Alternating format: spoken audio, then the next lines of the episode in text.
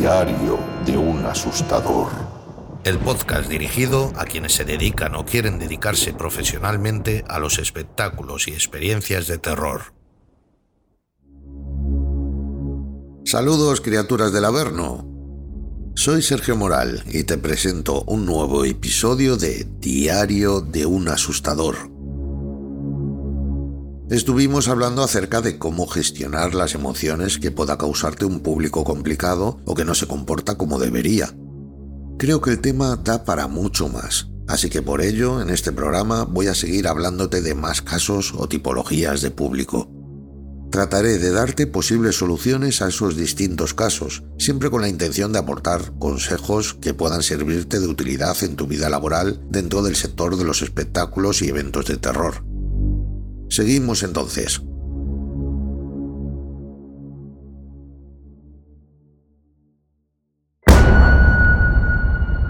El caso de la persona que toquetea todo.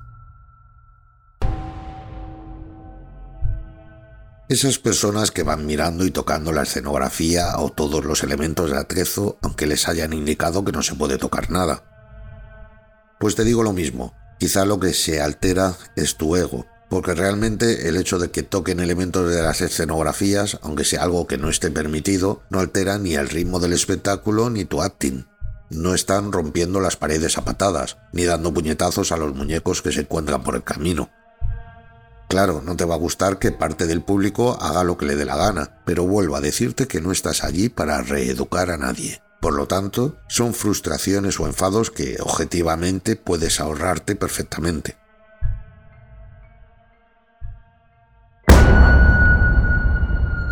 Los que señalan por dónde va a venir el impacto. Esa persona que va indicando al resto del grupo todo lo que va a ocurrir o desde dónde va a salir el asustador. Suelen ser personas a las que les gusta ser el centro de atención y que se sienten más importantes realizando este tipo de acciones. Como es gente que conoce el espectáculo, pues hace como la típica viejecita del pueblo que te enseña en su casa, todo orgullosa, buscan la aceptación de su gente y no paran de hablar y de hacer spoilers.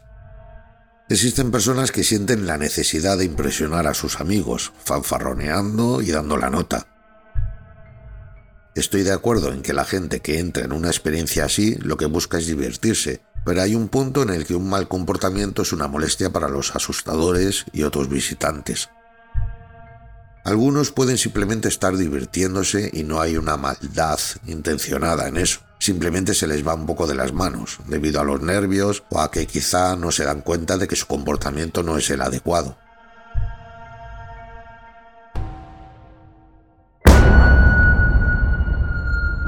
Los que tocan a los actores. Lo primero, dejar el orgullo a un lado y darte cuenta de que en tu trabajo vas a tener contacto directo con el público y a veces quizá te toquen, pero no con malas intenciones. También ten claro que tocarte no significa lo mismo que agredirte. Que sí, que sé perfectamente que no estás allí trabajando para que venga alguien y le apetezca porque sí saltarse las normas y ponerte la mano encima pero lo mejor es que comprendas rápidamente que esto sucede muy a menudo y que en cierto modo forma parte de tu trabajo. Así que sé frío, respira hondo y dale a cada situación la importancia que merece, según sea el caso. Los visitantes demasiado nerviosos. Hasta ahora te he hablado de personas que se pasan de graciosas o que no siguen ciertas normas, pero ¿qué ocurre con las personas excesivamente nerviosas? Hablemos de ello.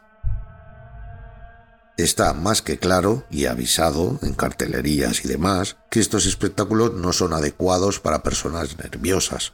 Pero dichas personas nerviosas vienen, claro que sí. Algunas entran obligadas por insistencia de sus amigos, otras, tal y como me he encontrado en mi experiencia en el mundo de los escapes, llegan engañadas sin ni siquiera saber a dónde van. Rollo despedida de soltero o soltera, o cumpleaños o celebraciones así. Te puedo decir que en estos últimos casos de las sorpresas y demás, en el 70 u 80% de los casos, el sorprendido se sentía incómodo, enfadado, tenso e incluso agresivo. Y esto es porque en el caso de las despedidas de solteros, a veces se trata de puñetear al novio o novia y de echarse unas risas a su costa. Y claro, un escape room de terror es ideal para echar unas risas a costa de un novio miedoso. Pero luego nosotros, los game masters o asustadores, tenemos que lidiar con ciertas situaciones incómodas y sobre todo tener mucho ojo y mucha paciencia. Una persona muy nerviosa o asustada puede reaccionar de varias maneras ante un susto o una sugestión que se le escape de las manos. Y una de esas reacciones es posible que sea una reacción violenta. ¿Cuántas veces habré escuchado comentarios como, como alguien me toque, le suelto una hostia? Esto lo escuchaba mucho al público que esperaba en el exterior para entrar en el viejo caserón. Y a ver, Normalmente hay ciertas normas para los asustadores como no tocar al público, pero a veces era algo que sí ocurría, aunque fuera de forma fortuita, cruzándote con los visitantes en pasillos estrechos o lugares oscuros, o incluso redireccionando a algún cliente que no veía bien, se desorientaba y se metía, por ejemplo, en un pulmón. Hay momentos en que tienes que tocarles sí o sí, como en este último ejemplo. Y eso es algo muy muy peligroso cuando tratas con un cliente con exceso de nervios. Por cierto, esta norma de no tocar que teníamos los actores del viejo caserón, hoy día no es algo que se suela prohibir, ya que hay muchas experiencias en las que sí tocan, incluso torturan. Y es que el propio público demanda estas cosas. Como curiosidad te contaré que antiguamente, en el genuino pasaje del terror, se decía, no toquen nada ni a nadie, y quizá nada ni nadie les tocará. Esta frase años más tarde se suprimió, lo de que nadie les tocará, porque a veces existía ese contacto accidental con el público y surgían muchas quejas de los visitantes, que alegaban que afuera les habían dicho que nadie les iba a tocar. Te podéis imaginar, había muchas reclamaciones con respecto a eso. Como comentario final acerca de las personas nerviosas, por lo que suelo decir, ojo, distancia y nada de cebarse o ensañarse con dichas personas. Intenta que su experiencia sea un buen recuerdo, no algo que vean negativo, traumático o para olvidar. Aprende a leer rápido a este tipo de personas y te ahorrarás sustos o quizá manotazos inesperados. Ahora vamos con el visitante más problemático. El agresivo que disfruta liándola y además viene con esa intención. Por suerte no son muy abundantes, pero siempre están ahí. Suelen ser personas que atacan en grupo, no lo hacen en solitario, y lo que suelen pretender es romper las reglas y divertirse llevando la contraria a todas las normas que les des, lo que indica malicia por su parte. ¿Que les dices que no pueden tocar nada ni a nadie? Pues es lo primero que van a hacer. ¿Que les dices que guarden silencio? Pues van a interrumpirte e incluso medirse contigo. Algunos de ellos entran bajo los efectos del alcohol o empastillados como gorrinos. Puede ser que una de esas personas te hayan tocado accidentalmente, pero si estás seguro de que no ha sido así, de que no ha sido de forma accidental, aléjate de la situación de inmediato. Retrocede y mira bien a esa persona. Fíjate en el color de su camiseta, en su altura o en cualquier característica o rasgo físico que puedas detallar al encargado para que éste se encargue de él. Los detalles son muy importantes.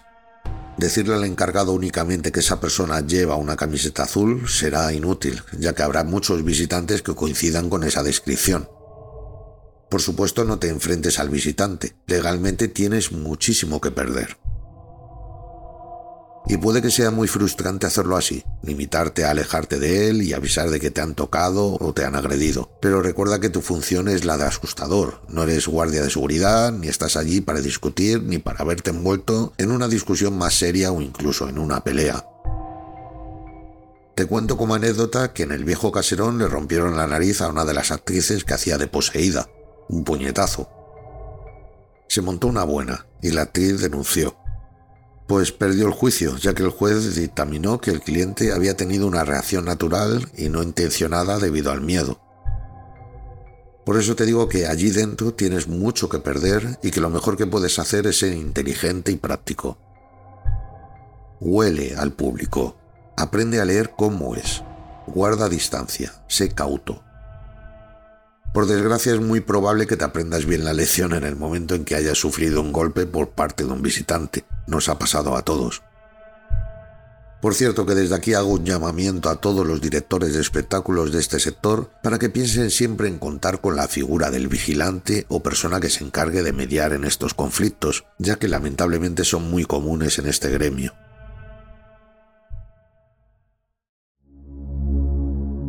Me despido y como siempre te pido que apoyes este podcast compartiéndolo todo lo que puedas. Espero que lo valores con 5 estrellas en iTunes, en Spotify y sigas escuchándome y dejando comentarios. Te lo agradeceré muchísimo. Ya sabes, visita terrormakers.com donde encontrarás muchísima formación exclusiva y una comunidad cada vez más grande de locos y apasionados por el terror. Tenemos cada vez más contenido y cosas interesantes que te van a encantar, así que anímate. Gracias como siempre por estar ahí nos vemos en el próximo programa.